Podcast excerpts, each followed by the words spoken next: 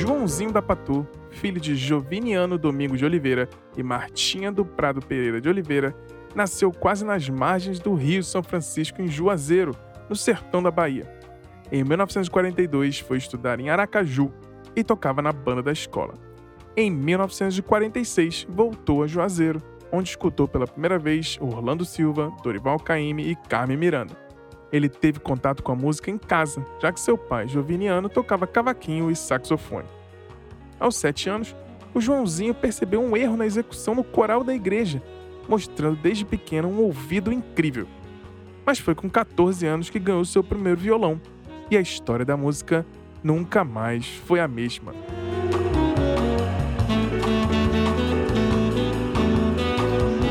Dia, boa tarde, boa noite, sejam bem-vindos e bem-vindas a mais um episódio especial do Silêncio no Estúdio. Eu sou Bruno Léo Ribeiro e quem me acompanha aqui nesse episódio maravilhoso sobre esse grande ícone que a gente perdeu há pouquíssimo tempo da música brasileira é meu compadre Vinícius Cabral. Bom dia, Vini. Bom dia, Bruno. Bom dia, boa tarde, boa noite, ouvintes. É isso aí, foi uma né, grande perda, assim. Infelizmente, a gente às vezes precisa de, de uns eventos assim trágicos, né, para olhar para a obra de um cara que está aqui tão perto, né, que é tão reverenciado, sempre foi. E uma grande oportunidade aí de fazer um mergulho na história da música popular brasileira, na história da bossa nova, na história desse gênio aí, o João Gilberto. Pois é, os especiais aqui do Silêncio no Estúdio, né, são esses episódios que a gente fala de um artista, de uma banda só, né, fazendo uma linha temporal aí, principalmente da sua obra. A gente não faz muito biográfico, a gente vai com certeza tocar em alguns pontos biográficos aqui, mas também falar sobre a discografia pra galera que não conhece de repente a obra inteira escutar esse episódio e ficar inspirado aí. Mas pra, antes da gente começar aqui para conhecer um pouco mais do nosso trabalho, nos acompanhe então no silencionostudio.com.br e nas nossas redes sociais, no Instagram e no Twitter, no arroba Silêncio Podcast. Mas aguarde que a gente volta já já para fazer essa homenagem aqui ao grande João Gilberto, que infelizmente perdemos há poucos meses, como o Vini falou. Até daqui a pouco. Valeu!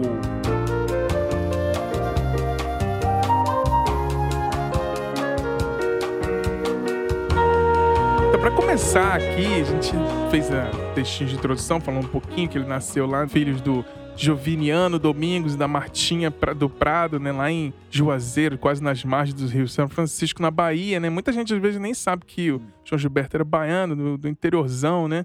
Mas como começou a carreira do João Gilberto, assim, é, é porque realmente foi quando ele foi, mudou para o Rio de Janeiro nos anos 50, foi fundamental essa mudança para lá? Como é que você enxerga isso aí, Vini? Cara, é, sim, né? Foi a ida para o Rio nessa época. É, é, engraçado, realmente. Algumas pessoas não sabem que o João era baiano. E se a gente for olhar a história da música brasileira a partir dos anos 60, assim, a Bahia é dominante, né? Total. E, mas, mas a indústria fonográfica estava no Rio de Janeiro. Então, é claro que o João já teve uma iniciação na música na infância, em, lá, lá, em Juazeiro. O pai era saxofonista e tudo. Mas é, é no Rio que, com 19 anos, ele começa a cantar na banda, no grupo, né? Garotos da Lua que ainda era um grupo de samba. Uhum. Com, e, ele, e ele já entrou como cantor, assim, né? Na época as coisas eram um pouco diferentes, né? O, ritmo da, da entrada, assim, de um cara que veio lá do nada, enfim, lá da Bahia, do interior,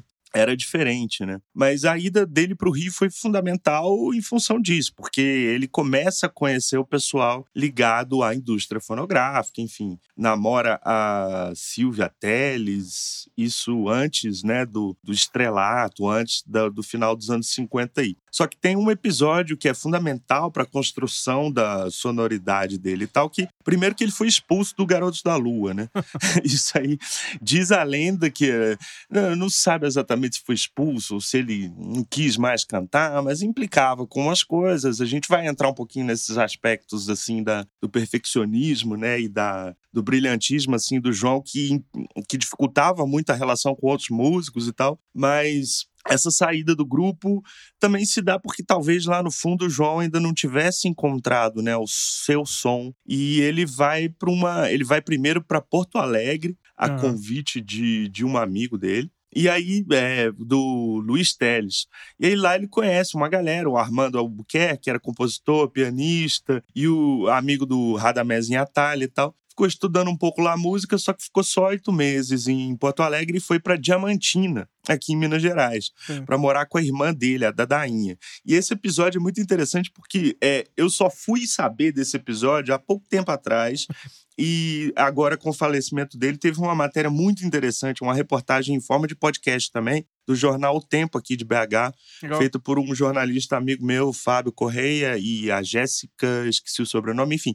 Eles fizeram uma reportagem muito interessante, conversando com algumas pessoas que estiveram e que, que, que acompanharam essa estadia do João Gilberto em Diamantina, né? Que era um pouco assim. É, eu nunca tinha visto aprofundarem nisso. Foi um período fundamental, porque ele ficou aqui de 55 até 57, mais ou menos. Então uhum. foram dois anos, e foram exatamente os os anos que precederam a ida, a chegada definitiva né, do João Gilberto ao Rio para começar a sua parceria com Vinícius e com Tom e para de fato assim fundar a bossa nova, né, entre aspas. É. Então, e aí de reza a lenda que aqui em Diamantina ele teria vindo e ficava no banheiro da irmã dele, horas tocando violão e saía lá do, do, do banheiro com a batida da bossa nova construída. é claro que isso é fantasioso, né? É, algumas pessoas nessa reportagem falam, não, isso aí não tinha nem como. Aí ele descreve o banheiro. O banheiro tinha uma clarabóia na frente, e aí a casa era cheia, porque a irmã dele tinha acabado de ter um filho, não tinha como. E ele também saiu, namorou na cidade, ia ao cinema, enfim. Mas, de fato, essa, esse episódio Diamantina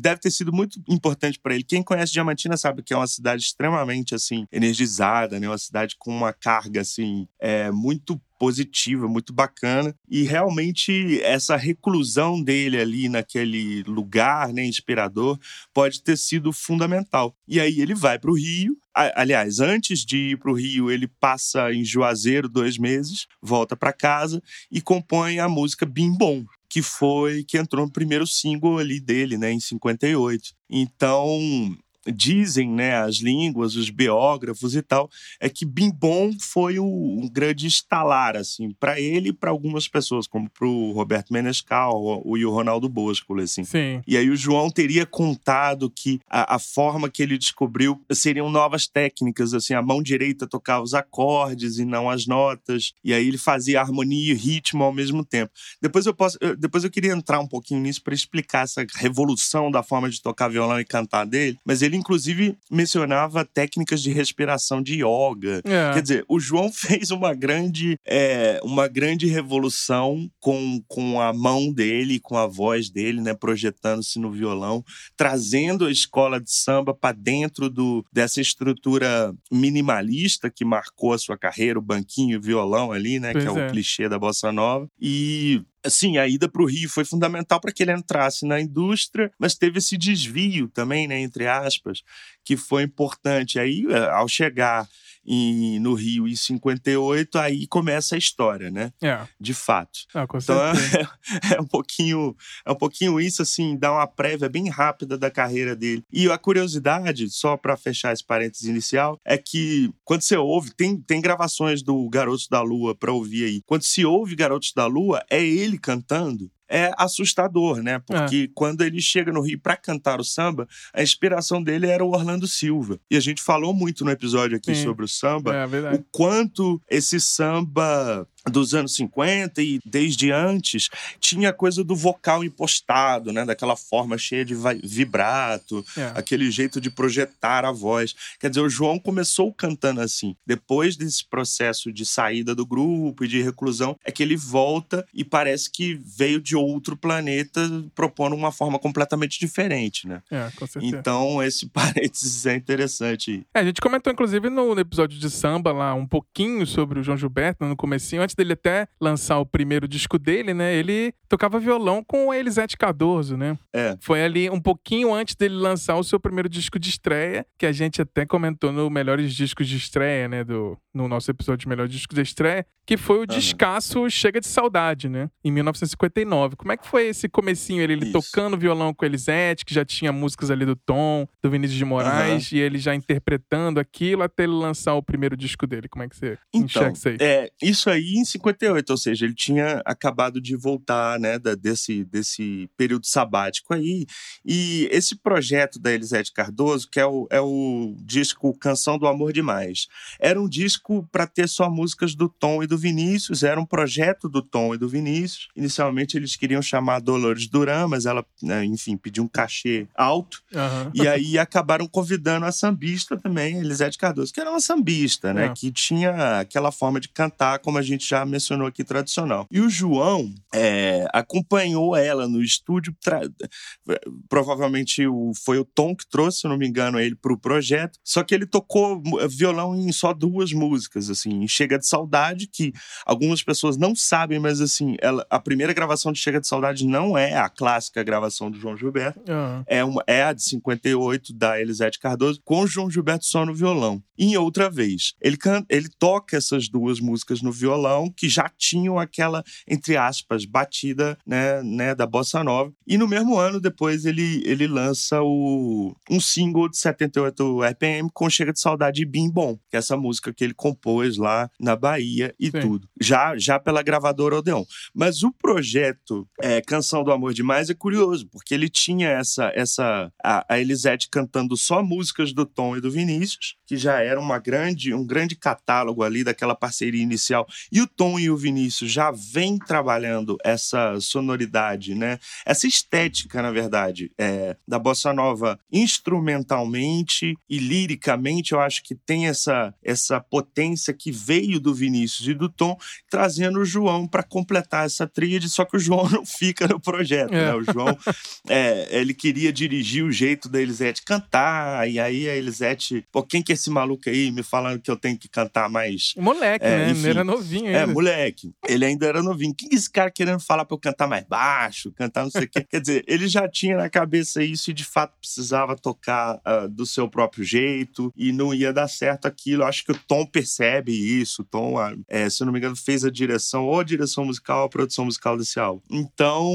é, mas assim, o Canção do Amor Demais é importantíssimo porque é o pré-bossa, né? É o pré-bossa ainda mostrando a dificuldade que aquela nova sonoridade que estava vindo pelas composições do Tom e do Vinícius, é, essas composições não poderiam ser arranjadas e interpretadas da forma tradicional do samba. É. E quem descobre essa forma é o João Gilberto no ano seguinte com o Chega de Saudade. Então, assim, é, 58 é um, é um ano fundamental para a música brasileira, porque, primeiro, é, é essa história do álbum da Elisete, segundo, o, o próprio single, né? É. Do, do João, que é quando começa a circular antes do álbum Chega de Saudade, é, a canção Chega de Saudade e Bim Bom. É aí que existe o primeiro impacto também. É. Tem um vídeo é, muito interessante de um dos, enfim, discípulos que acabou indo para milhões de direções diferentes do João Gilberto, que é o, que o Gil, né? O Gilberto É. Gil. É, tem um vídeo interessante dele no, pro- numa entrevista para o Canal Brasil, se eu não me engano, falando como que foi a primeira vez que ele ouviu o João Gilberto.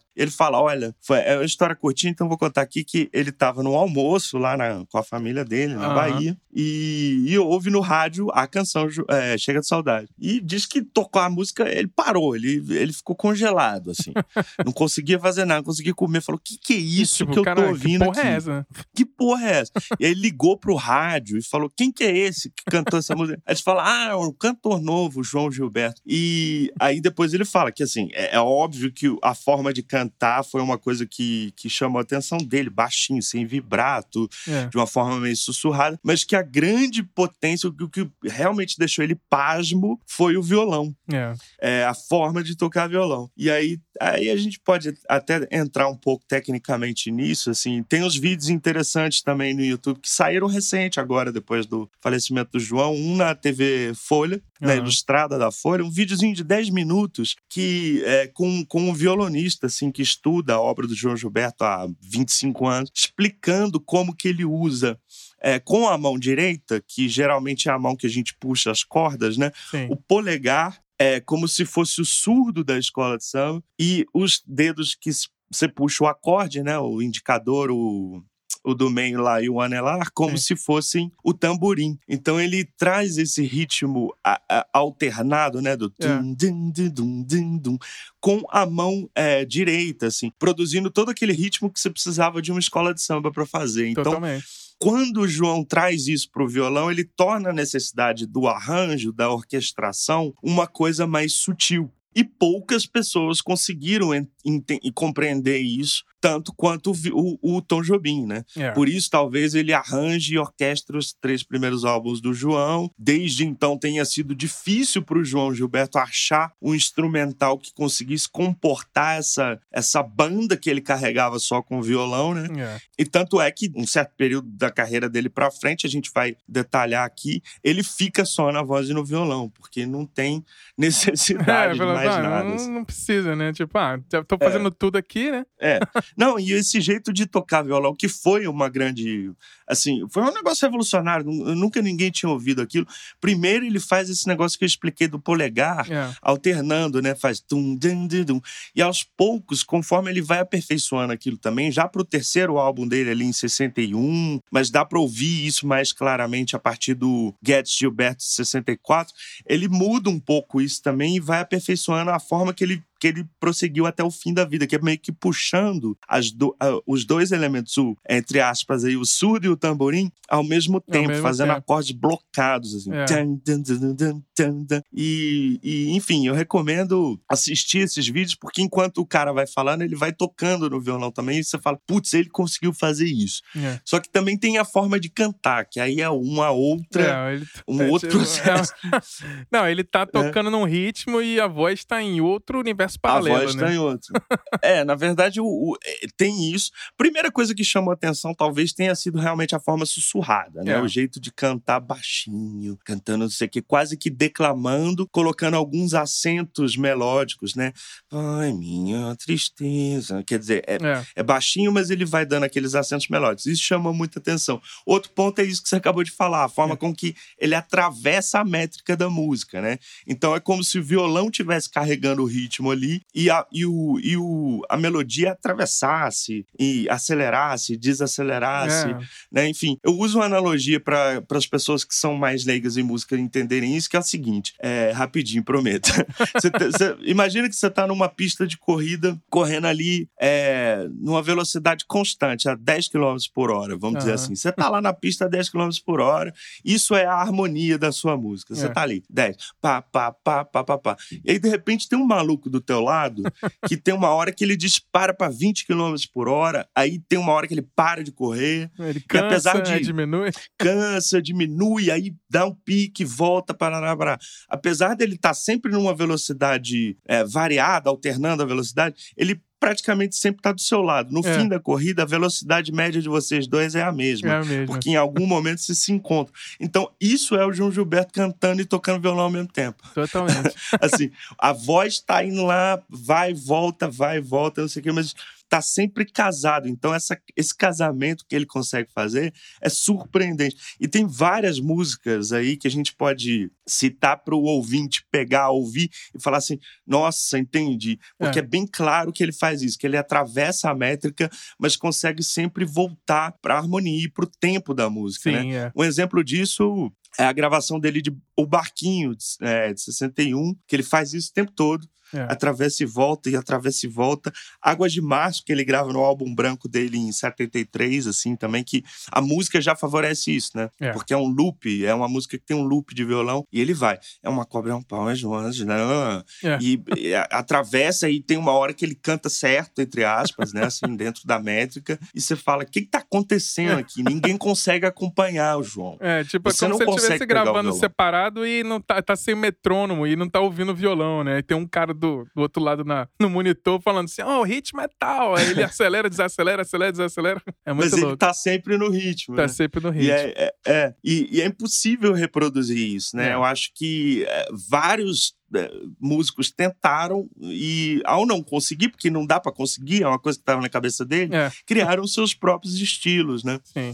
Falei aqui do Gil, o Gil foi um, por exemplo. É, muita gente, né? O Caetano, Chico, Milton, Edu Lobo, Francis Haime, todo mundo foi atrás dele Todo depois mundo. do lançamento do Chega de Saudade, né? Não, todo mundo mesmo, assim, não só é, os novos baianos mudaram toda a concepção do, do, do Acabou Chorar e quando conheceram o João. É, É, o, é, não é exagero dizer que o João mudou a história da música. Assim, não é exagero dizer Não, que o João é. mudou a história da música. Não é mesmo? Assim, é claro que eu não digo nem que ele criou a bossa nova. A gente vai chegar para estudar o Chega de Saudade, falar um pouquinho mais dele. Mas assim, é óbvio que o Vinícius e o Tom têm uma. O Nelson Mota fala, fala um negócio interessante, que assim, dentro da, da bossa nova você tem uma santíssima trindade ali, né? É, o João era o Espírito Santo, porque assim o, o pai e o filho eram o Tom Jobim e o Vinícius, né? Talvez até alternadamente, porque eles tinham uma relação que o próprio Tom comenta depois da morte do Vinícius, assim, meio paternal, um cuidando do outro, assim. É, o Tom faz uma brincadeira quando o Vinícius morre, que é: ah, não, agora eu descobri que eu tenho que ser meu próprio pai. É. Ou seja, eles tinham uma relação ali meio, né, freudiana, complicada, assim. Mas o. Mas o, o, o Tom, aí você pode inverter. Pra mim, o Tom é o, é o, é o pai, o Vinícius é o filho, ou o, Vini, o Vinícius é o pai, o Tom é o filho, e o João é, o Espírito, Santo. Quer é. dizer, ele é essa entidade realmente assim misteriosa que caiu de algum lugar e que fez Trouxe parir a, coisa. Mas eu não magia, diria né? trouxe a magia, sim. E eu não diria que ele cria a bossa nova, porque É. assim, tem muito. Se, se você ouvir os álbuns do Tom Jobim gravados nos Estados Unidos, o Wave, o, o Tide, ou Tide, quer dizer, desculpa, É. ou Stone Flower, são álbuns que você fala assim, putz, até mesmo o disco dele com o Frank Sinatra. É. Você fala, pô, a ideia da bossa nova tava totalmente indissociável das melodias do Tom Jobim. É. Então, assim, É aí o jazz alguns vão brasileiro, né? argumentar. É, é o jazz brasileiro que, que como, como trouxe o samba, como vem também do samba, é uma coisa que o jazz nunca conseguiria produzir, né? É. Então, assim, mas isso está muito ligado ao, à composição do tom, às melodias do tom. E aí alguns vão argumentar, ah, não, mas o João é, também, a forma dele tocar violão e cantar é indissociável da bossa nova. E também a gente tem que concordar. Então, assim, não tem uma paternidade, né? É um É, tá conjunto todo, mundo, ali. todo mundo tá certo. É, tá todo mundo certo nessa brincadeira. Certo pra caralho. É. Mas é isso. Desviei um pouquinho do assunto. A gente Não. tava falando do Chega de Saudade. É, né? tá certo. É, mas vamos emendando aqui. No, no- aí, de logo de sequência, ele fez uma trilogia, né, com a gravadora Odeon, que foi uma sequência incrível, né? Cara, o, che é, o Chega de Saudade é, é o primeiro, né? De 59. E já é essa grande revolução toda que a gente tá comentando. Porque, enfim, ele traz essas canções, né? Assim, abre com Chega de Saudade, que é do Tom e do Vinícius, mas assim, Lobo Bobo, que é do Carlos Lira e do Boscoli. E ele já traz nesse primeiro álbum essa tendência dele de trazer clássicos do samba, né? No, no Chega de Saudade ele canta aos pés da, da cruz, É. e é Luxo Só do Ari Barroso, é, Morena Boca de Ouro também do Ari Barroso, e Rosa Morena do Dorival Caymmi, enfim. É, alterna essas músicas novas, né, que era, que era uma bossa nova, vamos dizer assim, com outras coisas, né? Com outras músicas mais antigas, só sempre tocadas nessa nova forma de tocar. Então, essa trilogia é fundamental. É importante ressaltar que o, o, o João não tem uma discografia de discos originais muito extensa, né? Aham. Então, esses três primeiros álbuns que consolidam ali a sua estética e que levam ele para o mundo, têm uma importância fundamental, assim. Tanto é que depois ele começa a lançar mais esporadicamente, e aí tem um grande bloco de, de canções de álbuns ao vivo, desculpa. Hum. E pra, pra gente ver que o trabalho fonográfico dele não é tão extenso, então é fácil pegar a discografia toda do, do João Gilberto e ouvir. Esses três primeiros álbuns, é, é pelo, pelo aspecto assim, contextual e histórico, porque aí, aí tem em 59 o Chega de Saudade, em 60 ele gravou O Amor, O Sorriso e a Flor, Sim. na- também na mesma linha, traz um samba de uma nota só do Tom e do Newton Mendonça, que é uma coisa assim, é absolutamente incrível, né? É. Doralice, do Dorival Caymmi, que ele vai tocar depois. Isso é, isso é curioso também, né? É. Como a gente pega, por exemplo, Desafinado do, do Chega de Saudade. Ele toca desafinado, sei lá, três, quatro, dez vezes ao longo da carreira dele, ele vai tocar a mesma música. assim É, em discos então cê- diferentes, né? em discos diferentes. Então você vai vendo que ele tinha uma obsessão com a forma, né? Com o jeito, com a própria.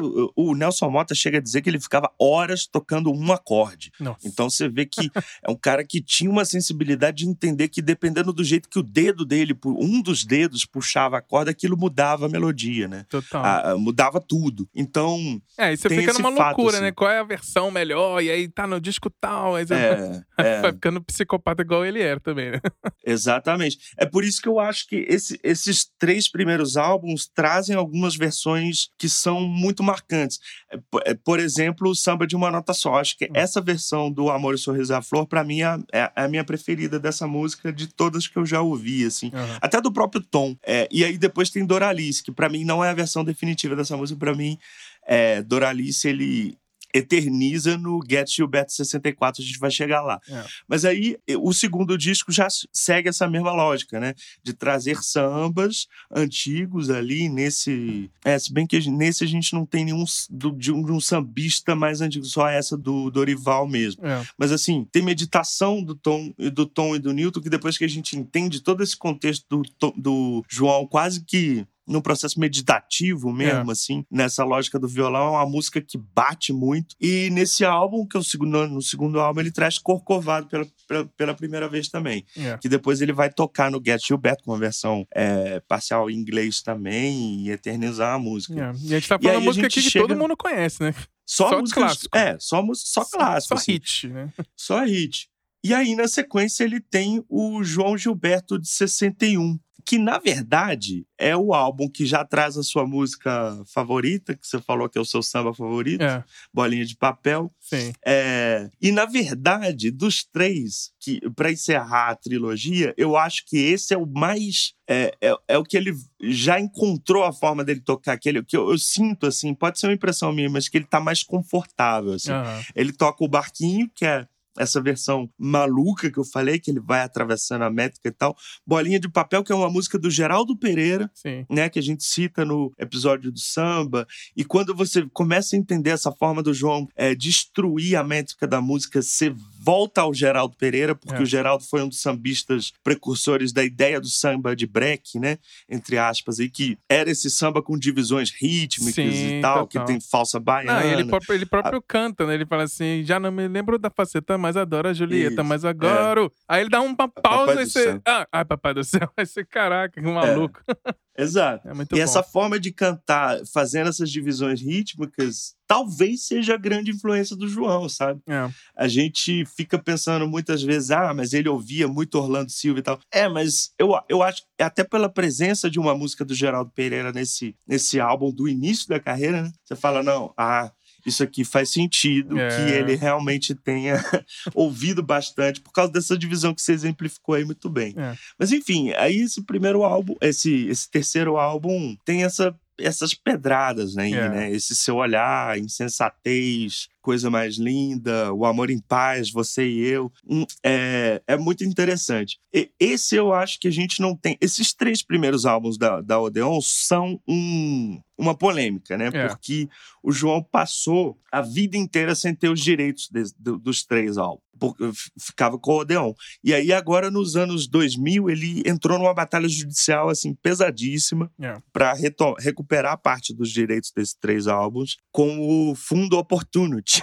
Não sei por que que ele foi envolver o Banco Opportunity é. no processo para no processo judicial para obter os direitos. E ele conseguiu. Então, assim, eu, eu li algumas matérias dizendo que ele estava trabalhando numa remasterização desses três álbuns. Ele, pessoalmente, Ah. ouvindo assim. O dia inteiro ouvindo os três álbuns para trabalhar na remasterização deles. Ou seja, agora que ele se foi, É. e os direitos provavelmente vão para a família, já tinha toda uma polêmica, Bebel Gilberto conseguiu eh, interditá-lo, né, ano passado, judicialmente, enfim, por causa de um monte de dívida que ele tinha, etc e tal. Agora está na mão da família, pode ser que esse projeto saia aí de uma forma grandiosa, né, saia alguma edição comemorativa e tal. E eu acho que assim, a gente precisa realmente remasterizar esses três É. álbuns. Porque é difícil eu falar assim pro ouvinte, pô, ouve lá no. Eu acho que não tem no Spotify, na verdade, assim. Eu tenho alguns CDs aqui em casa, então eu recorri a eles. É. Mas o, o, tem uploads né, no YouTube, tem downloads ilegais aí de torrent É. com, com os CDs, né? Com CDs ou os vinis ripados. Você não tem uma versão ainda. Claro, se você tiver um vinil e a versão original desses discos, primeiro que você é milionário. É. isso ainda vale milho- É, tiver É, as se- primeiras prensagens aí, pode guardar aí pro leilão que você vai ganhar dinheiro pra caramba. Muito. Você não vai precisar trabalhar nunca mais. Então, realmente, a gente precisa de uma, de um cuidado com a obra do João. Ele próprio estava conduzindo isso. Tomara que seja bom, bem conduzido daqui para frente. É, assim. no Spotify eu... mesmo só tem a partir do Gets to Bear. Esse, pois os, é, os três primeiros não tem, né? Não tem, né? É, eu, eu realmente não ouvi de lá. Tem umas versões no YouTube. O, o Chega de Saudade tem um hip bom no YouTube de, do vinil. Então dá pra ouvir até o, estal, o estalinho e tal. É, o Agora, Chega de Saudade tem uma, uma versão compilada de 2010, mas eu já não sei como é que tá a masterização. Ah, é, eu também não ouvi essa versão. Eu, eu realmente ouvi essas ripadas do vinil, acho que são bem interessantes, assim, sabe? É. No YouTube, eu acho que dá para ter uma, dá para ter uma percepção, especialmente se você tiver uma caixinha de som um pouco melhor. Essas coisas chatas da reprodução, é. no caso do João Gilberto, são importantes. Sim. É, quando você coloca um fone bom. É porque é muito minimalista, um né? Não tem uma, uma é. banda para fazer uma cozinha ali para segurar, né? Você tiver um. Uma, o, é o violão com microfone extremamente é. caro e, um, e ele tinha um bom negócio com AKG lá, que ele só tocava com o tal da AKG lá, né? Se não tivesse é, um microfone. microfone que a AKG, inclusive, fez um microfone é. para ele, porque ele era chato nesse nível. Se ele chegasse para tocar e não tivesse tal do AKG, ele pegava e vai embora, assim, ele era nesse estilo. É, não tem jeito, né? Você imagina a, a, a exigência, né? O, é. o, ouvido desse homem. Ele falava é. que os passarinhos estavam desafinados. então é um cara com essa obsessão da, da, da forma e tal.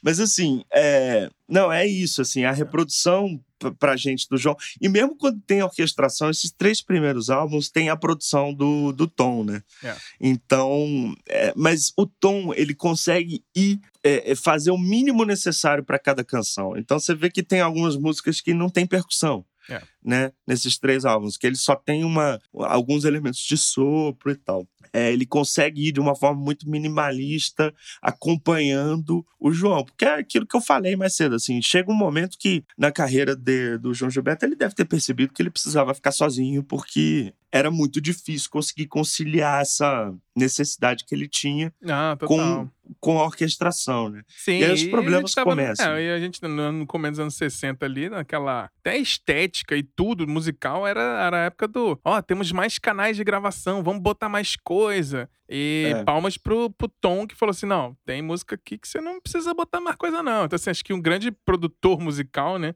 É, é, a pessoa que fala assim: não, tá bom, não precisa de mais tá nada. Tá bom assim. É. não precisa ficar é. enchendo é. de coisa pra música ficar melhor, né? Você pega a essência e fala assim: cara, já tá emocionando desse jeito, não precisa de mais nada, não. Pois é, você pegar um exemplo disso, a, a própria Chega de Saudade. É. Quando você ouve, na, como eu tô falando, né, num, num som bom, num fone legal, você percebe assim que você está ali no primeiro plano com a voz de violão do João Gilberto. A orquestração ela está muito comportada dentro da frequência toda da música, né? É. Então o que o que, o que puxa, o que conduz a coisa é a orquestra João Gilberto. É. Ele em si, sendo uma orquestra, né? É isso que puxa essas músicas, assim. E aí a gente vai chegar em uns pontos da discografia dele que, em que isso dá uma desviada e ele próprio fica incomodado. É. é aí eu vou, vou voltar pro roteiro aqui, porque a gente fica três horas com esse episódio. É.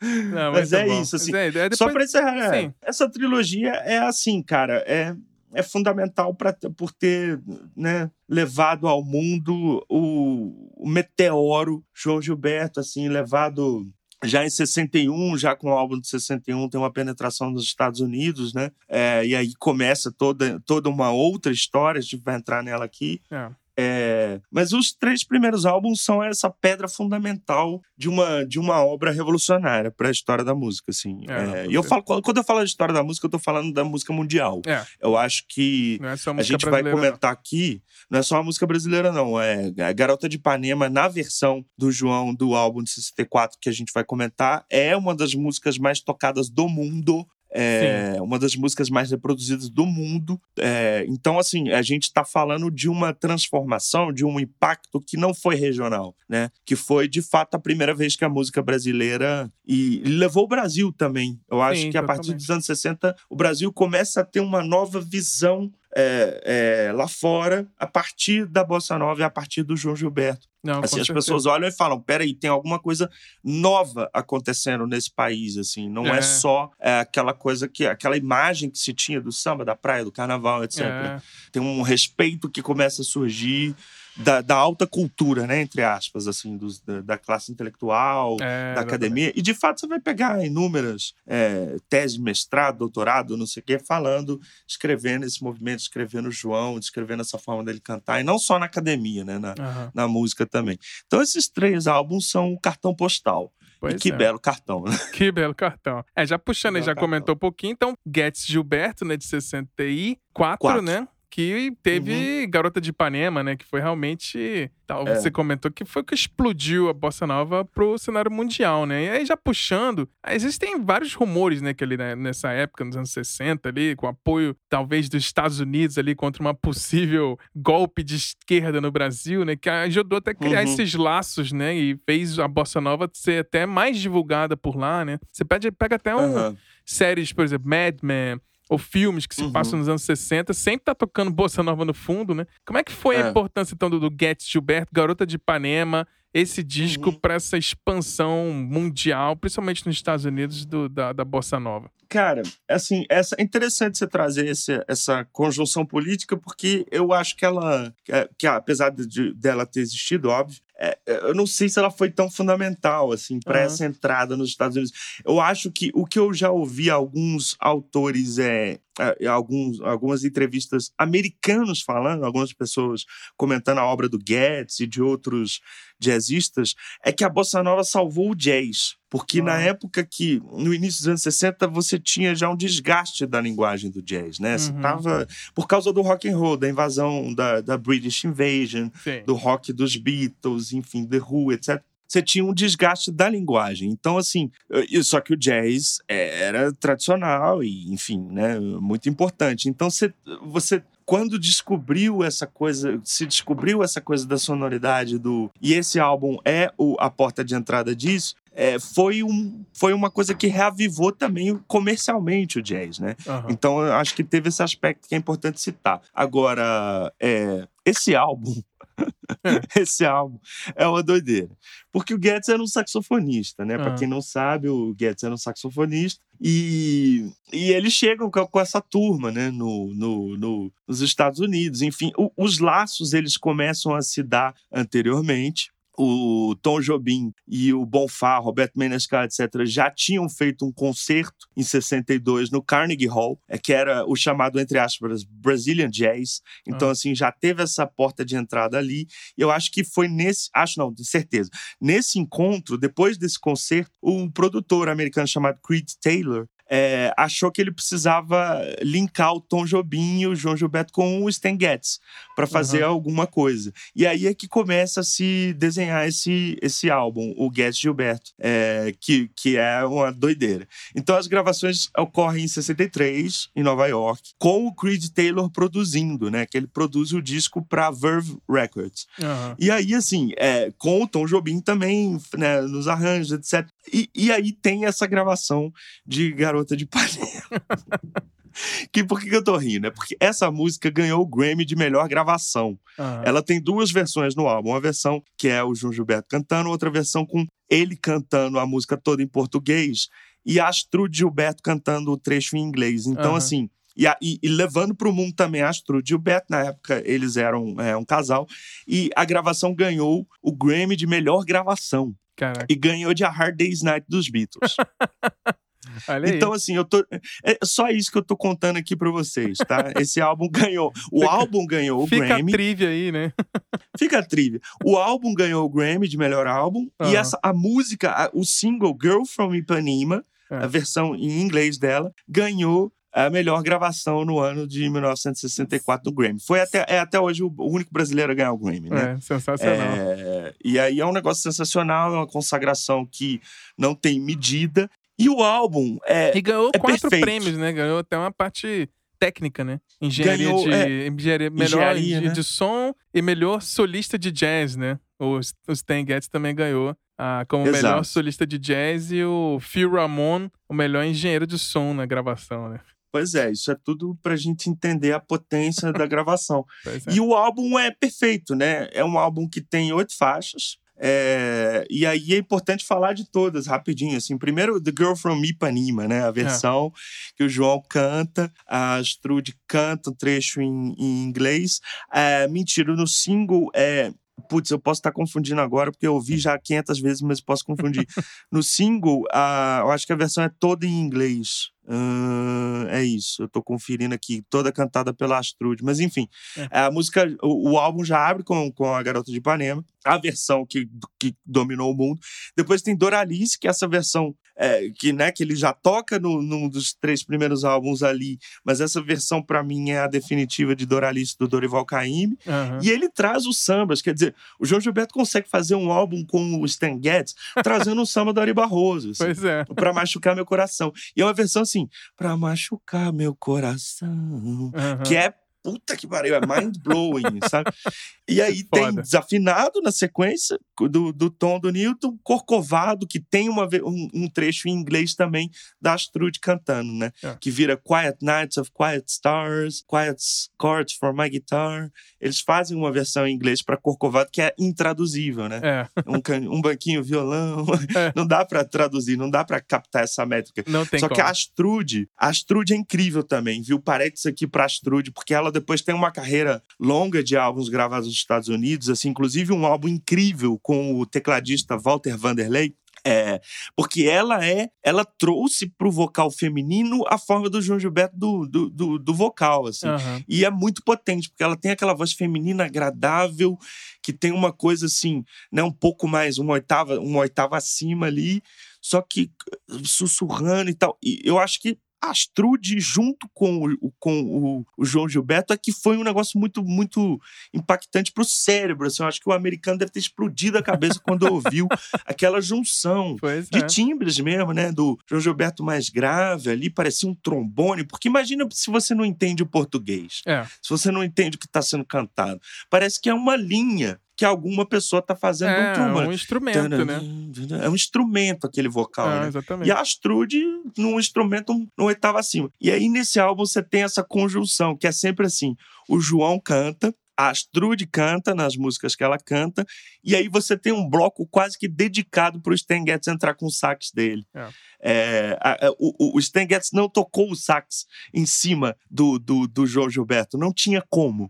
É, as coisas não poderiam coexistir. Então as É. músicas elas têm meio que dois momentos assim. E o di- diz que o, o João Gilberto ficou puto porque o Getz aumentou o, o sax na mixagem e de fato aumentou. porque Se você ouve o álbum, o sax é alto pra cacete, sabe? Quando quando termina a sessão do João, o, o sax entra, é claro que não é um sax né, tradicional de jazz, ele vai acompanhando a, suavidade que é necessária pro, pro arranjo da bossa nova, assim. Mas de fato ele bota no máximo ali aquela porra. Ele bota o máximo que ele pode. Tá quase pra- clipando, pra- né? É, pra conseguir ter um destaque, talvez. É, Aí diz que o João ficava puto, falou com o Tom assim, chamou ele de gringo burro. Esse gringo burro aí. Quer dizer, você vê, João Gilberto não tava nem aí pra É. ninguém, ele tava aí pra música, assim. É. E isso é um negócio do caralho, né, É. velho? Porque assim, você fala, nossa, o cara ganhou o Grammy, tá lá nos Estados Unidos. Ele tava nos Estados Unidos xingando o gringo lá, É. porque o gringo tava aumentando o volume É, tava. do negócio. Ele queria Ele saber tinha se a um versão problema. tava boa. E era isso que ele, tava É. se importando, né? ele tinha um problema, eu acho que com o volume, sabe? Com tudo que projeta demais, eu É. acho, assim. É, e com o que destoa. Então, ele tinha essa coisa aí do Stan Getz estar com o sax mais alto. Mas, enfim, o álbum é... Esse álbum é muita gente que eu conheço acha que é o melhor álbum do João. Eu não acho porque tem o sax, que não é do João. Não que eu odeio, eu gosto de sax, eu amo, eu amo esse álbum. Esse álbum eu ouvi pelo menos seis vezes é, nesse último mês, assim. Mas é isso, assim, não é o preferido. Aí, pra completar aí, a gente parou aqui, eu falei desafinada, e tem Corcovado também, é uma versão, trecho em inglês. Só danço samba, Sim. o grande amor, vivo sonhando. Então, assim, você tem uma música do Ari Barroso, uma música do Dorival Caymmi, o resto é do Tom do Vinícius. É, tirando a Desafinado, que é do Tom com o Newton Mendonça, que teve uma morte trágica também nos anos 60. Ele é o Uhum. letrista de Desafinado. E na- no bônus você tem o- a faixa 9 a 10, que são singles, né? A versão single de The Girl from Ipanema, com os vocais do João Gilberto cortados. Ficaram só os da Astrude. Ah, Então, assim, é... e, e a outra, a faixa 10 Corcovado, também na versão 5. Então, assim, esse álbum é uma pedra fundamental, realmente, provavelmente seja um dos álbuns brasileiros mais famosos. É, mundo, ele, né? é, ele é binacional, né? Ele é, ele é brasileiro estadunidense aí, é, porque a equipe toda americana, a produção do Creed Taylor americana e tal. Mas é, mas a gente pode chamar de álbum brasileiro, sim. João é Sim. nosso. Joana, Astrude é nossa. que é Brasil, apesar porra. de ser. Que é Brasil, porra. Astrude, eu acho que é filha de alemã, inclusive. É. Ela é filha de um alemão com uma brasileira e tal. Mas é brasileira, tá ali o tom. E esse é o álbum que ganhou dos Beatles. É. Então, Só isso. é, é só isso. Maravilhoso. Get You Back, 1964. Get E a capa também é maravilhosa. A capa é uma pintura Sim. é, de uma artista e tal, que tem, tem alguns temas africanos. Era é uma pintura que eu acho que tem até um nome de um, um, um- um título africano, agora eu esqueci aqui. Ela tem bem a estética da, da- dos discos de, de jazz, ali, dos trompetistas, É. né? Muito bom, dos anos 60. É, você Maravilhoso. tinha aquelas fontes, né? Aquela diagramaçãozinha da Verve. A Sim. Verve era a gravadora, né? Da, É, dessa, dessa galera. Então, é, é isso aí. É difícil ficar falando. É. Esse, esse álbum tem que ser ouvido mesmo, assim, muitas vezes. Sim, com certeza. Vamos dar uma passada Mas é rapidinho então na discografia que vem logo em sequência, né? Dos de estúdio, né? Depois a gente passa pros discos ao vivo. Aí ele só foi gravar um disco de estúdio seis anos depois, né? Que foi o João Gilberto. É 70. Gilberto and México. É, México. é. É. Esse álbum é bom, assim, esse álbum é interessante, ele aqui no Brasil foi lançado pela Philips, né? Ele tem uma música dele aí, uma ne- nesse álbum João Marcelo, que é uma homenagem ao filho dele, Ah, com a engraçado, em 70 eu acho que ele já estava casado com a Miúcha, né? Porque ele tem esse aspecto da vida pessoal do João, ele ele teve um casamento com a Astrude, aham. Aí deu errado, parece que ah, teve tretas aí. Eu não, eu não me aprofundei nisso, porque assim, eu não gosto de, ficar vendo fofoca dessa É. galera, ainda mais porque o João é um cara assim que, cara, é difícil se achar uma entrevista do João. É, assim. ninguém sabe da vida dele. Então, é, é, quem sabe conta é, coisas que viu, né? Todo mundo que recebia ele na casa dele, que ele ficava indo para casa dos outros, morar na Aham. casa dos outros de, de, de visita durante meses, o pessoal que ficava no telefone com ele horas e horas, porque ele ficava no telefone quatro, cinco horas seguidas e tal. É. Então, o pessoal que conta esses causos, né? É, acho que eu vendo aqui, ele casou com a Milcha em 65 já. 65, né? Então, o João Marcelo já é filho dele com a Miúcha. É, é isso. Que era irmã, que é a irmã, né? Do, do, Ah. Do Chico do. Chico, do Chico Buarque. Sim. E aí, assim, é, tem uma homenagem ao filho dele nesse álbum e tal. Eu- mas eu, eu fiz um parênteses, o que eu queria falar, na verdade, era sobre esse lado do João compositor. Porque a gente sempre tem essa ideia, né, de que o João é intérprete. É.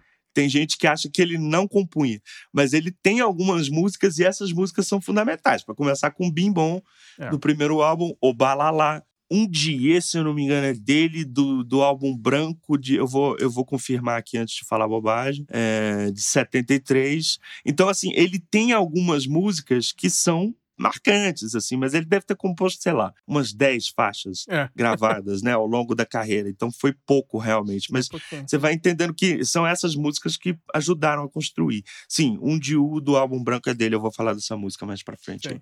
Mas enfim, aí tem esse álbum do México, é um bom álbum, eu recomendo ouvir, assim, não é uma, uma coisa fundamental, assim. É, parece que Mas- foi até em homenagem durante a Copa, né? do 70, É, foi durante a Copa, ele estava no México, então teve uma parceria lá com os arranjos do Oscar Castro Neves, que é um cara que eu não conhecia até, até começar a pesquisar aí para esse episódio, enfim. Pois é. Mas é isso. Aí na sequência Vem o vem álbum, o álbum branco. branco. né? Que você já comentou, É. 73, né? Que É, já, já tem as álbum- músicas, também tem outras músicas dele, né? É, tem.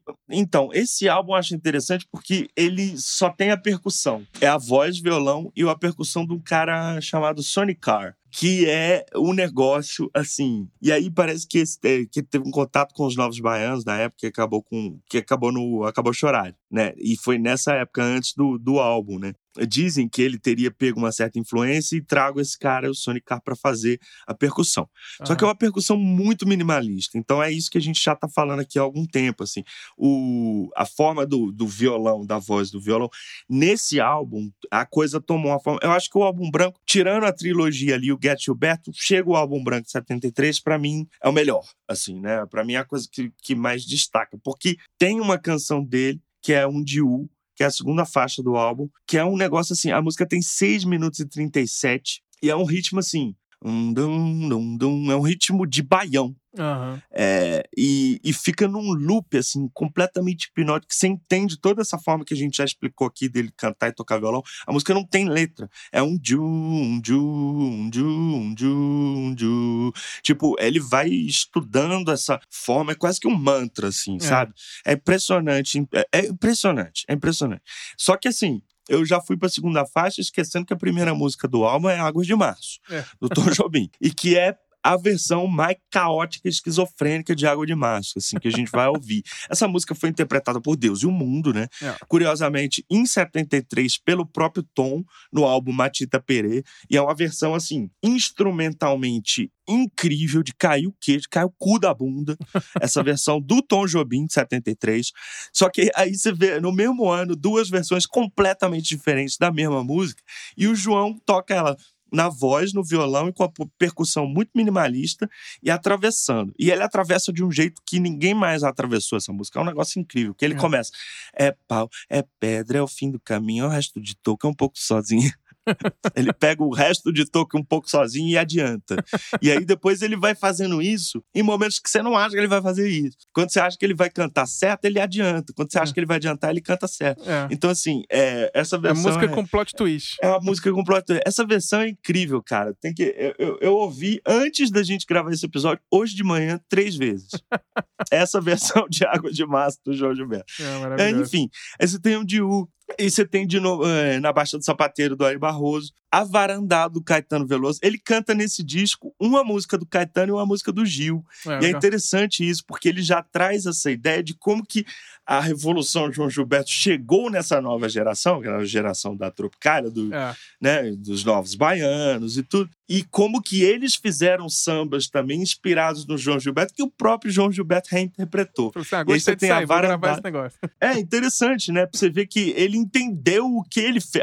Talvez o João tenha entendido a influência que ele promoveu nos outros, mas ele também se, se deixa ser influenciado Total, por essas é. interpretações da obra dele. É incrível esse é. diálogo, assim. E nesse álbum ele toca A Varandado, do Caetano Veloso, que é uma música maravilhosa, uma das melhores músicas do Caetano. E Eu Vim da Bahia, do João Gilberto, que é uma música João Gilbertiana do Gilberto Gil. É. então é muito legal, assim. É. E tem uma música também do Geraldo Pereira nesse álbum, Falsa Baiana. Muito bom. Então, assim, esse álbum, cara, é maravilhoso também. É o álbum que tem tem, tem, uma, tem um backing vocal, tem um background da Miúcha na última faixa, na Isaura. Então, mas, então, mas assim, é um álbum que tem uma, tem uma importância, aí tem essas listas aí da música brasileira. Rolling Stone é o quadra, 47 o melhor álbum da música brasileira. Eu não acho que é o melhor álbum do João Gilberto. Se eu tiver que colocar um ali, eu não sei, eu vou ficar dividido entre o Chega de Saudade, entre o, o João Gilberto 61 e esse. E uhum. o Get Gilberto. Sim. Mas assim, é um álbum que, putz, é maravilhoso. Fundamental, tem que ouvir fica, É em fundamental, tem Get, que ouvir também. É, em falar em Get Gilberto, Get Gilberto, rolou um encontro de novo, 12 anos depois, né? Eles Isso. fizeram o disco The Best of Two Worlds, 76, né? Que aí eles se é. encontraram é. e aí agora quem cantava em inglês era a Miúcha, né? A Miúcha canta Chovendo na Roseira, Águas de Março, e essa música que tem no álbum branco, Isauro. Ele grava pela primeira vez retrato em branco e preto. Uhum. E é o primeiro a cantar Lígia do Tom também. Isso é tudo nesse álbum, assim. É outro, outro álbum fundamental, assim.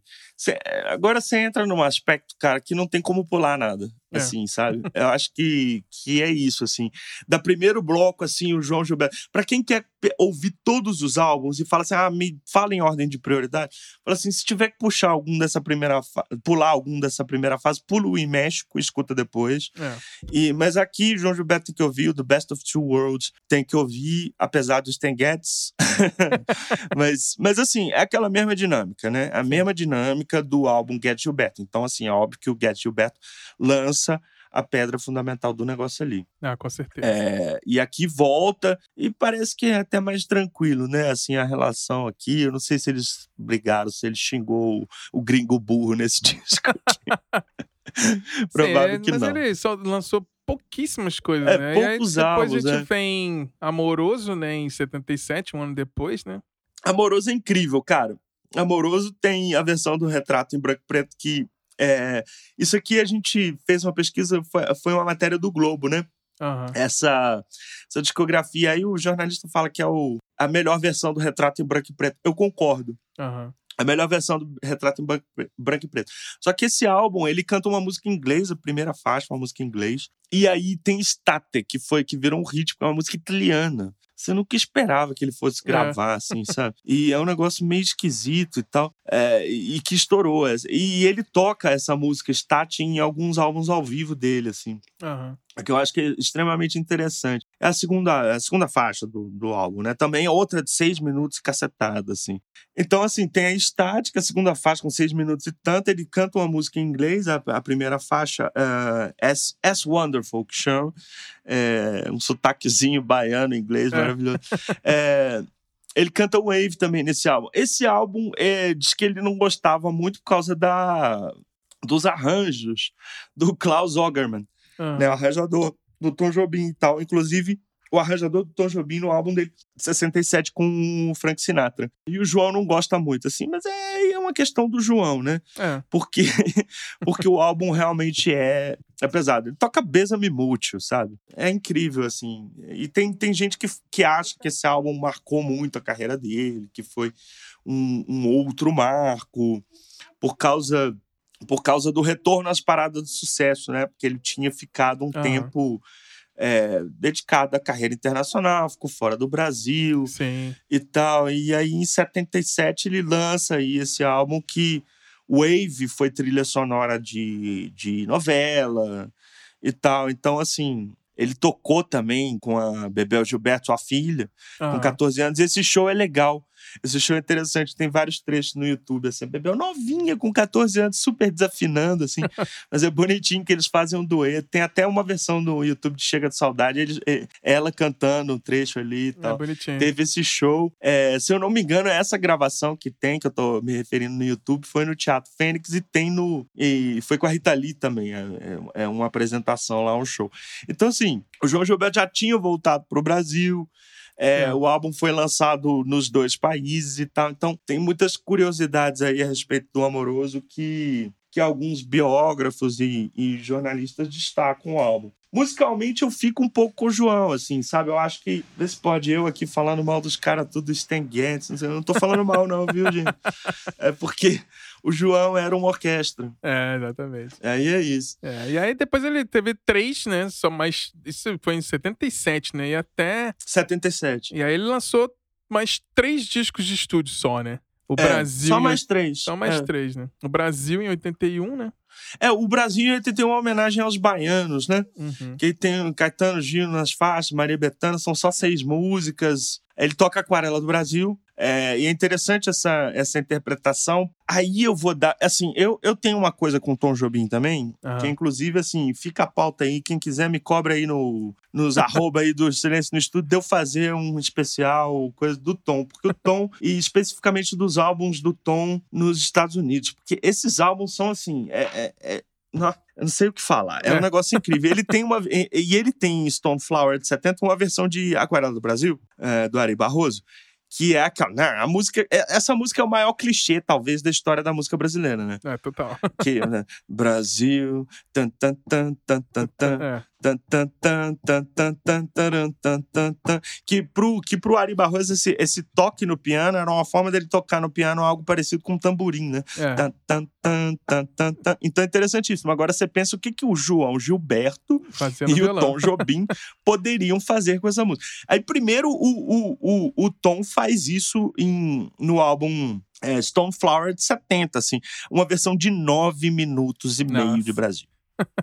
e é quase que um, sei lá o que, que é aquilo, assim, é um drone, assim, Uma é, um, é, ode, né? é uma hora, é, com um órgão daqueles, né, Sim. antigos, quem, quem inspira mais. Pum, dum, é uma versão é, inacreditável. E aí tem essa do João do álbum de 81, que também é um marco, assim, que aí já é a versão João Gilberto da história. Então, assim, você vê como que os caras conseguiam. E é impressionante também, né, Bruno? Cá entre é. nós, a gente ouvir músicas como Garota de Ipanema ou Corcovado. Hoje, ainda ter saco de ouvir essas é. músicas, é. já foram tocadas e gravadas por... Só pode ser com o João ou com o Tom. É, é incrível isso, assim. Porque se, se, você estiver parado em qualquer lugar, tocar a versão do, do, do, do Get Gilberto de Garota de Ipanema, você vai ouvir. É. Na hora que a Astrude entra, então você fala assim: Meu Jesus Cristo. É. Isso realmente é uma representação terrena da divindade de Deus. É, é um negócio assim, é, da perfeição. Assim. Deus fez o Corcovado, os montes, os mares, é. tudo. E, e, e essa música. É um negócio incrível essa é, música, assim, sabe? Especialmente na hora que entra no refrão, né?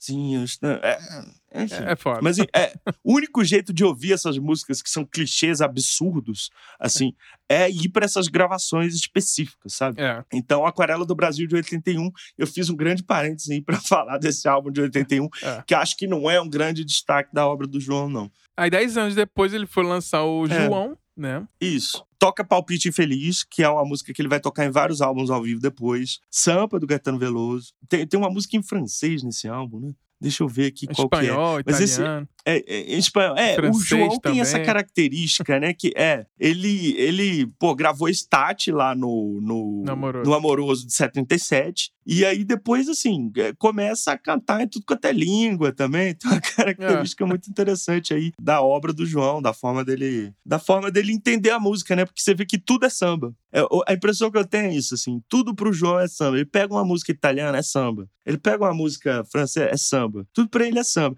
E aí nesse álbum interessante porque tem o, o Palpite Infeliz do Noel Rosa, Uhum. You Do Something to Me, do Cole Porter.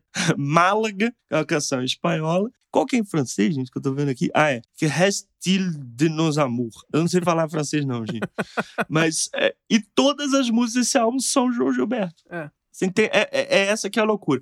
Mas é um álbum também com orquestração básica. É banda, na verdade. É teclado, algumas cordas do, do de Claire Fisher, uhum. que, que até fala aqui nessa reportagem que, que foi, foi o arranjador do álbum e tal. Tem bateria também, tem alguns elementos esparsos aqui de percussão e baixo. É engraçada, né? Essa, é. essa fase aí da carreira do João, cara, porque eu acho que ele entra numa história fonográfica mesmo, de lançar alguns álbuns. O, o, grande lance do João Gilberto também, que a gente não comentou até agora, mas é importantíssimo, é o da curadoria que ele faz, sabe? É. Você pega a tracklist desse álbum, é uma doideira, né? É o sambo mesmo. Começa com o sambo mesmo, uma música de Janete Almeida, dos anos 40 ou 30, enfim. É confundindo aqui, mas um samba tradicional, né? É, outro samba tradicional, Palpite Infeliz, do Noel que é uma é. música que ele reproduziu depois também em álbuns ao vivo e tocava ao vivo a exaustão, assim. Palpite Infeliz é uma música que parece que entra nessa fase dele aí, depois dos anos 90, e ele vai tocando, vai tocando. Uma música do Erivelto Martins. Uhum. É, é, sabe, essa curadoria que ele fazia. É, ele vai um, lá atrás, né? Vai lá atrás, pega o samba tradicional brasileiro, grava uma música do Cole Porter, um dos maiores nomes do jazz americano, no mesmo álbum. É. Então, assim, eu acho que o João não conhecia limites, né? Não conhecia barreiras, desde que ele tivesse a essência da obra dele, a essência da estética que ele desenvolveu preservada ali. Então, assim, eu acho que o comentário que fica sobre esse álbum é esse, assim, a é. importância da curadoria, a importância desse trabalho é, de escolha das músicas e a importância que o João dá ao samba. Sim. Assim, putz, isso é um negócio incrível pra gente que já fez aqui no Silêncio no Estúdio, né? Essa digressão aí e voltando para as origens do samba, a gente falou pouco do samba atual, né? É. Então, é porque a intenção justamente foi essa, foi voltar para as origens do samba e para entender até esse episódio aqui eu acho que casa muito com aquele o quanto a bossa nova depende do samba, né? A bossa nova foi uma extensão do samba. Sim, esse aqui é um, o João... é um afluente daquele episódio lá. É um afluente, exato. Porque pro João, cara, o, o João é se perguntasse para ele, estava fazendo samba, entende? É.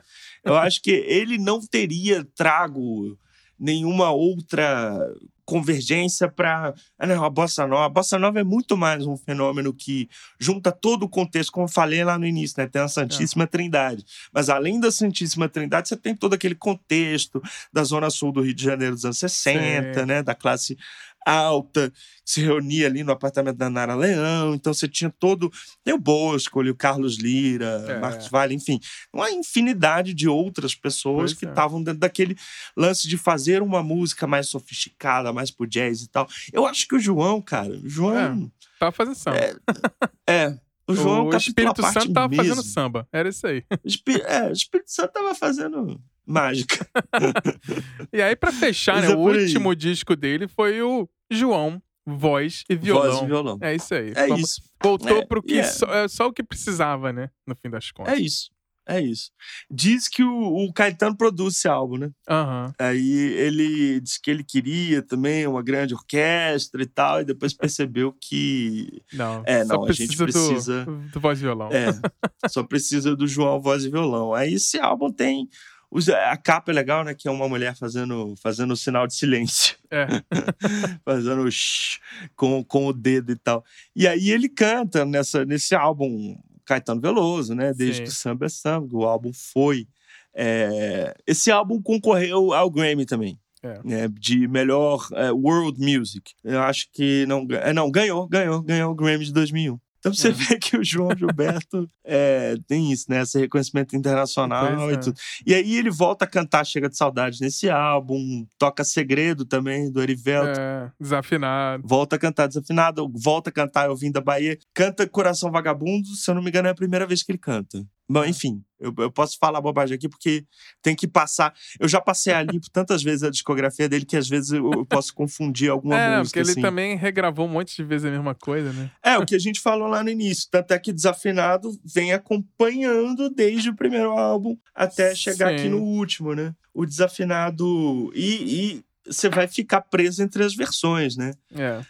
Qual versão eu gosto mais, por exemplo, de Desafinado? Eu talvez goste mais da primeira, aham. da primeira versão do Desafinado, que, enfim, É.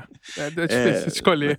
é difícil de escolher, mas eu acho que eu, que eu, que eu fico. Mas essa é muito boa também, tá? Eu já ouvi muitas vezes essa música É. aí, essa versão desafinada, acho especial. Mas a do, do Chega de Saudade. É engraçado que a versão de desafinado Chega de Saudade tem menos de dois minutos. É. Ela tem 1 Curtinha. minuto e 58. e é uma música que. É engraçado, né? Porque o, o Chega de Saudade tem 28 minutos. Não, 23 minutos. É. É um álbum de 23 minutos. É um álbum punk. de- é um, um disco de punk. É um EP. É, Você fala assim, pô, de- depois de 23 minutos, a música brasileira nunca mais foi a mesma. Pois é, É. 23 minutos Pois é. apenas, né? Apenas. Então, é, é isso, assim, essa versão. 23 minutos que mudaram o- a música do mundo, né? Isso aí. 23 minutos que mudaram a história da música. É isso aí. Mas é isso. A, a versão de desafinado do último álbum, então, de estúdio, tem já um pouquinho mais, 3 minutos e pouco e tal. Engraçado, né? É. Ele, ele começa e fecha ali com Chega de Saudade, É. Desafinado. São duas músicas que têm em comum do, do Sim. primeiro álbum de 59 e, do último Sim. álbum de 2000. Quase simbólico, né? Fechou Quase simbólico. ciclo com voz Talvez e ele não violão. Só que, soubesse que precisava, né? Do jeito que começou, né? É. Do Talvez banheiro, ele né? nem soubesse que ia acontecer isso. Do banheiro, é. Saiu do banheiro da, da, da irmã dele com a, com a batida da bossa nova. Tá. Não sei o quê. É, Maravilhoso. E aí depois ele lançou alguns vídeos ao vivo, a gente pode só falar Vários, listar pra galera depois procurar, que foi em 62 ele Aham. lançou um no Carnage Hall, que, que ele tem, que você comentou, né? E eu teve um ao vivo, né, álbum, do Get Gilberto, também Sim. no Carnage Hall, mas em 66. É. E aí João Gilberto Prado Pereira de Oliveira, em 66 também. É, foi uma Uhum. série aí pela, produzida pela, pela Rede Globo, e não sei o quê, né? Esse Teve- aqui ele lança a É, que Bebel, fa- né? é. E a Rita Lee, que eu Sim, falei também. tem a Rita. Lee, exatamente que você citou. Aí tem um, um festival de jazz que meu sonho é ir, que é o, é o Montreal, é o, o Festival de Jazz de Montreal. Em 86, é o 19 edição, ele tem um disco também. É, eu, eu sei que vou te amar em 94, né? Gravado em São É. Paulo. E aí também tem algumas músicas do Caim, Eri Barroso, né? E aí Esse tem. álbum é foda, viu? É, em 2002, ele- aí depois que ele lançou o último de estúdio em 2000, ele lançou em 2002 o João Gilberto at Umbria Jazz, que é lá na Itália. Uhum. E um 2004 que eu amo esse disco, que é o João Gilberto em Tóquio, é 2004. Eu Uhum. acho No- o repertório desse, desse show é maravilhoso. Tem inclusive bolinha de papel, é, Dora Sim. Alice, tem várias versões. Ele, ele, Dora Alice, ele toca tipo quatro minutos. Ele fica repetindo. Esse show é engraçado É. que ele Ele pega uma música que tem lá dois minutos, ele toca em quatro, seis minutos, que ele fica repetindo a música. Três É, vezes. ele faz um mantra. Ele faz um mantra. Ele é acabou por a isso música, que eu ele chamei vai atenção. É, exatamente. Ele toca a música, aí acaba ele continua tocando. Continua começa, tocando. Ele vai lá pro início e toca, tipo, em loop. Ele tá fazendo Volta. loop com as músicas, né? Muito, muito foda. Em 2015, ele lançou um encontro no álbum Gourmet, né? É, sim. E, Sim. e o último disco dele ao vivo foi o Get Gilberto, de 76, lançado, né? Em 40 anos depois. 40 né, anos depois, né? Isso. Maravilhoso. Esses são os descassos ao vivo dele, que É, vai, vai repassando todo aquele repertório que ele fez nos discos de estúdio, né? Cada um mudando um pouquinho ali o, É. o set list, né? Cara, todos são para quem para quem entra na obra e fica maluco com o João, todo é, quem ficar maluco com o João vai ouvir todos. É. Quem quiser escolher alguns assim, esse de toca é fundamental. É. Esse de toca é fundamental. Agora o eu sei que eu vou te amar também de 94 é incrível. Sim. Porque eu, eu acho por causa do repertório também, que você, que você até mencionou isso. Ele toca Caí. ele toca Isto Aqui, o que é, do Ari Barroso. Ele toca Caíme, Rosa Morena de novo.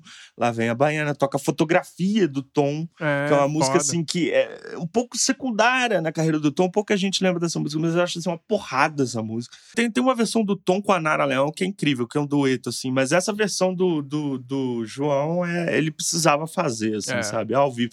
E essa música, cara, é, esse álbum, cara, tem Chega de Saudade também, tem Corcovado também, tem Estate, que é aquela italiana que eu mencionei. Sim. E tem uma versão, tem Meditação, que é uma das minhas músicas favoritas de todos os tempos, que entra lá no segundo álbum dele, né? O Amor, o Sorriso e a Flor.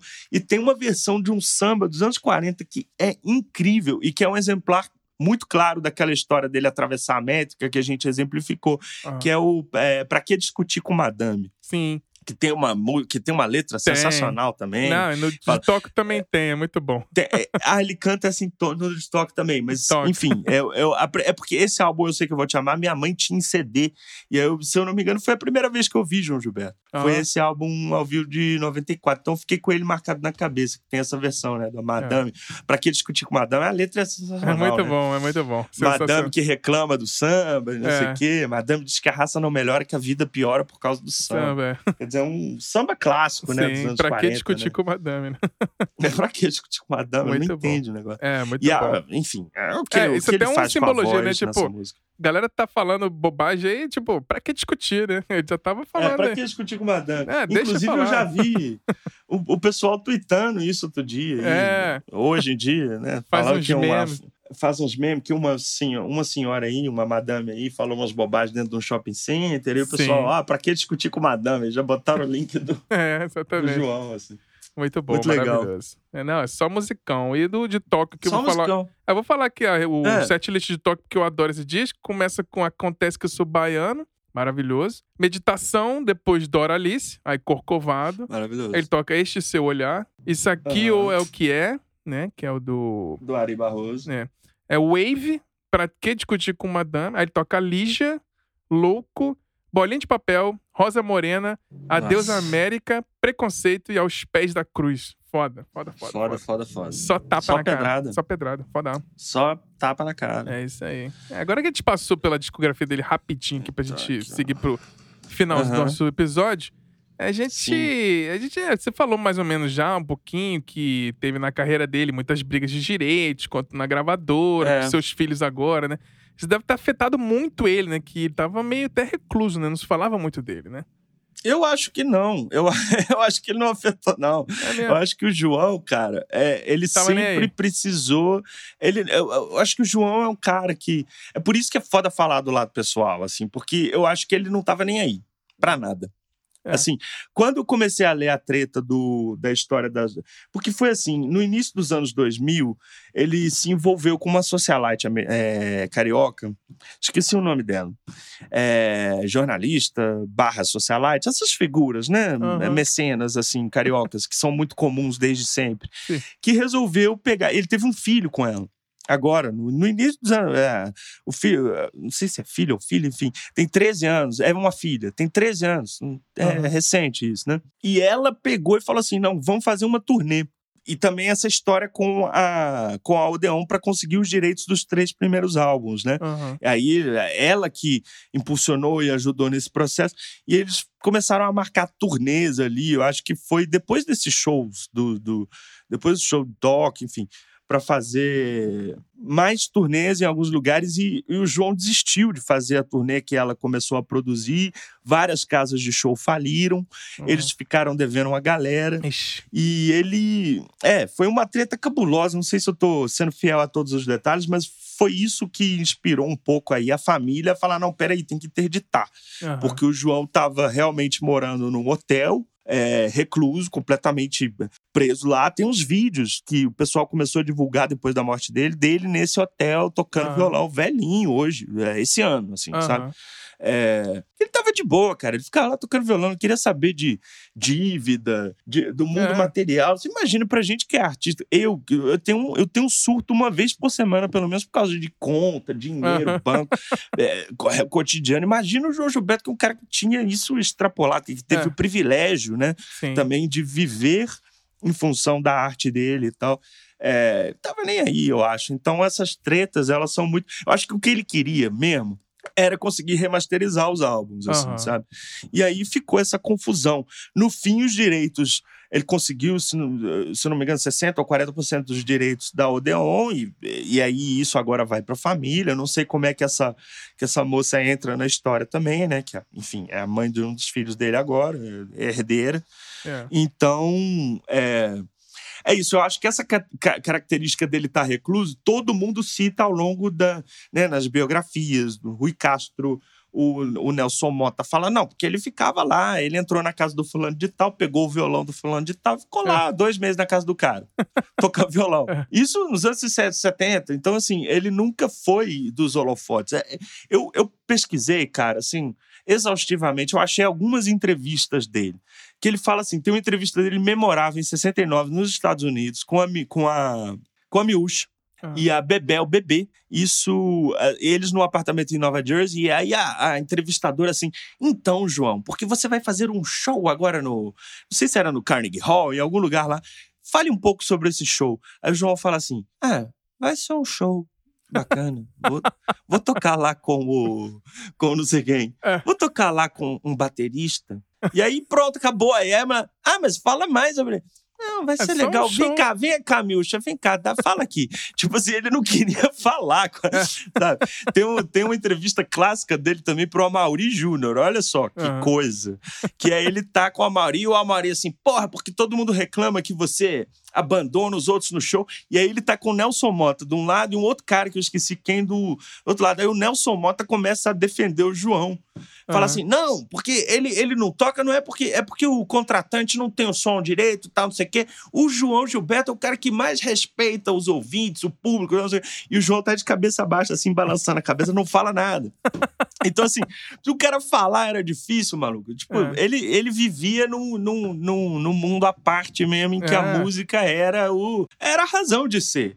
E aí é que entram todas essas polêmicas, né? Ah, porque ele abandonou o show no meio. Sim, ele fez umas coisas assim, tipo, já saiu de show porque alguém é, xingou, em algum momento vaiou, aí ele parou, aí o pessoal começou a vaiar de verdade, aí ele saiu. É. Mas assim, em outros casos ele parou de tocar a música e pediu pra alguém apagar um cigarro.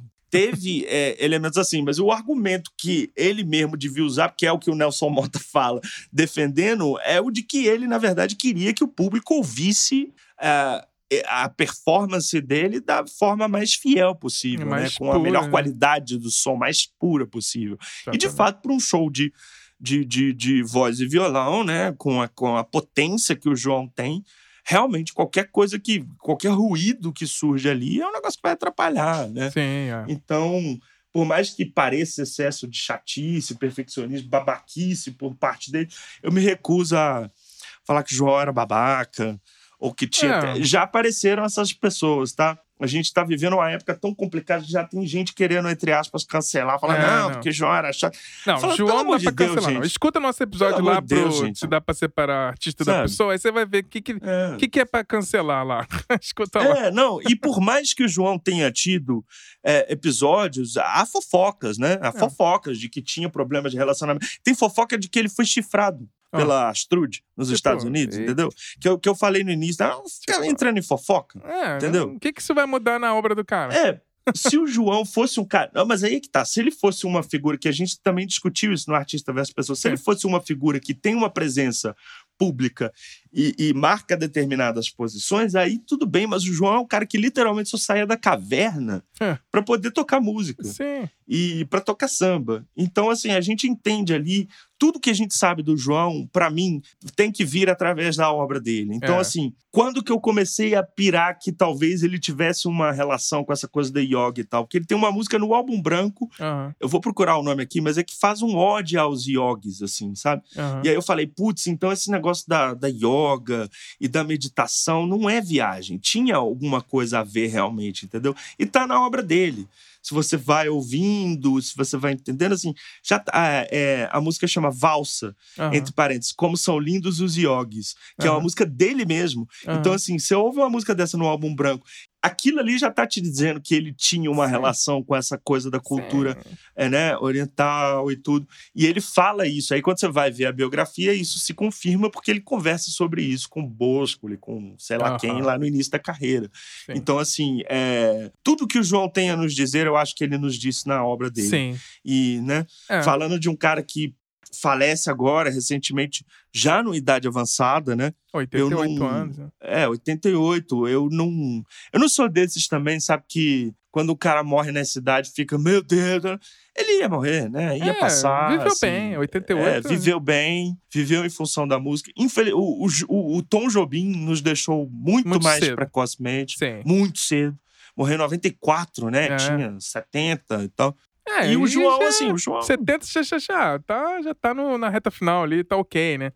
É, não, mas 70 você ainda espera. No 88 o cara realmente tá. É. Ele já tá num ponto que, assim, qualquer fragilidade de saúde pode trazer alguma coisa mais grave. Então, você não é uma morte trágica. Foi uma É, morte, assim, que. é É. inesperado, trágico. tipo, um acidente, né? Uma coisa assim. É. É, foi- é. Ele viveu bem, né? Viveu bastante, Viveu fez bem. muita coisa. Mudou o mundo da música, né? E Mudou a eu acho que, e falando assim, minha percepção mais como ouvinte, assim, não tão fã quanto você, mas eu acho que Ah, essa questão dele, do jeito ele tocar, o jeito que ele a- trouxe de diferença, acho que ele entrava até em, quase em estado de transe, né? É, acho que por isso que ele né? fazia essa coisa de loop. E ficava tocando a mesma É. música três vezes. Porque ele tava num Hum. negócio ali, na arte da alma pura ali, né? É muito, muito bonito, né? É, isso, isso que você tá falando, assim, o é por isso que eu, eu fui bem enfático com o álbum branco de 73, porque É. um Diu é um negócio, assim, ele faz isso com um Diu que é de uma forma maluca. E também eu vim da Bahia, que tem 5 minutos e 52, ele vai fazendo os loops. Tinha realmente, né? O que eu- aquilo que eu contei que o Nelson Mota fala, fica horas tocando um acorde. Então É. você.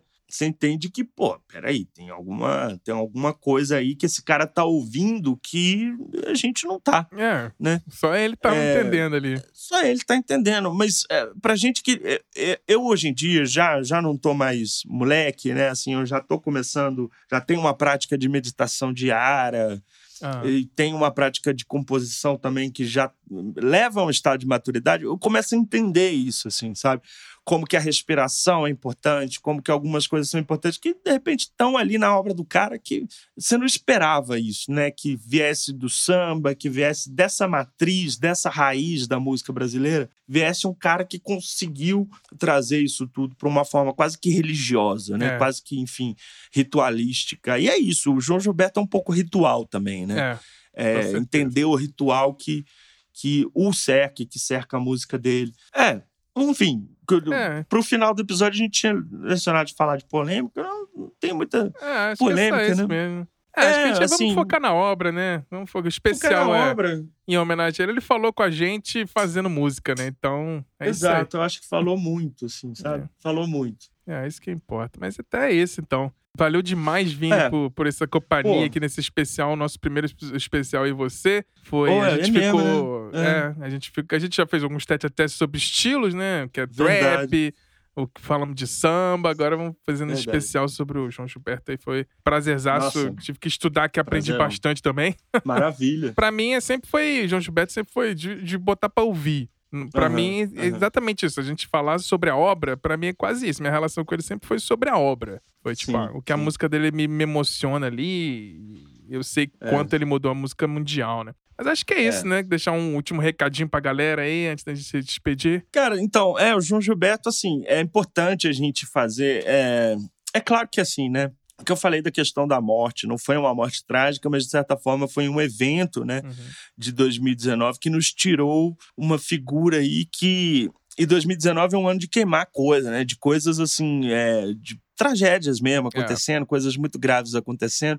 Fico lembrando que assim que o ano começou ali com uma com a igreja de Notre Dame, né, um patrimônio cultural francês é, secular pegando fogo e o Brasil perdeu a sua Notre Dame, né? Perdeu o João Gilberto. Eu acho Pois que é. ele tem essa importância para a cultura brasileira. Ele, ele era um, uma Notre Dame, ele era É. uma, uma, Entidade. uma instituição, uma entidade secular de conhecimento, de sensibilidade, de poesia, de beleza, e que, enfim, é, levou a música brasileira a um patamar gigantesco, revolucionou a forma de se tocar violão. Nunca ninguém vai tocar violão do mesmo jeito depois do João Gilberto É. revolucionou a forma de cantar. E, e é isso, assim, fazendo o que E- na cabeça dele devia ser muito simples, né? Devia ser Sim. só samba. É. Então, assim, o meu recado é esse, assim, sabe? Vamos valorizar essa figura a partir de um, de um episódio que, né, infelizmente, triste do seu falecimento, mas aproveitar o momento para resgatar a obra dele, para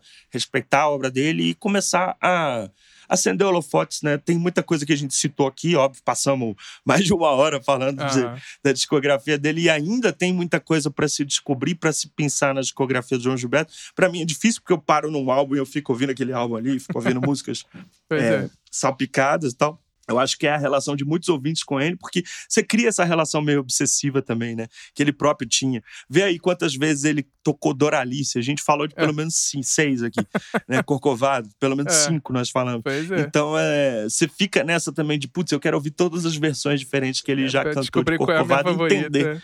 É, e para entender o que ele faz de diferente, como que ele vai na cabeça dele evoluindo, né? Então é uma É. coisa muito interessante, assim. Acho que o João é isso, cara. É o nosso patrimônio, é um dos nossos patrimônios, junto com todos os sambistas que a gente trouxe lá, da, da música, da cultura tradicional brasileira. Esse cara é, é enfim, um ícone, um É um gênio. É, É Gênio, é isso. é isso, é isso É que eu isso. tenho a dizer.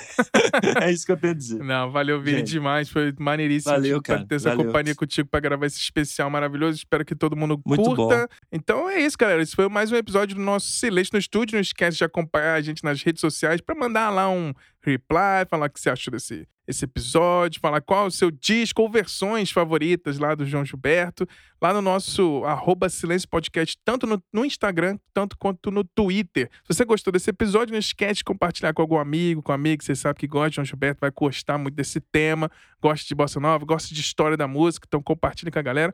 Não deixe de curtir, né, todas as dicas que a gente deu aqui, volte lá, escuta em maratona. É muito difícil achar tudo no Spotify, nos streams, então segue as dicas do Vini lá no, no YouTube, tem muita coisa, assim, dá pra conferir lá, né? Então é isso, nessas, a gente tem aqui, né, no nosso Silêncio no Estúdio, essas nossas especiais, né? Além de nossas mesas de debate, nossos tete a tete sobre algum estilo ou listas de estilos musicais, nossos episódios aí com participação dos convidados do nosso quadro do Pelo Gravador, nossos raios-x individuais, nossos áudios documentários, tem muita coisa para você ouvir também. Além de ouvir o João Gilberto, também você tem os episódios nossos para você ouvir. E a gente cria, pesquisa, edita, né? Pauta nosso podcast com muita paixão.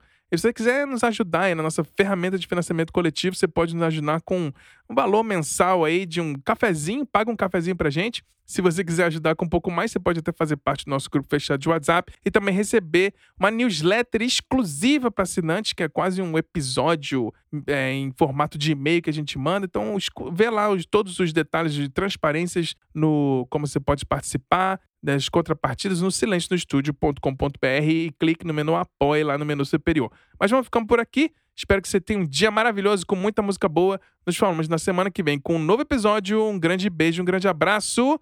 Valeu!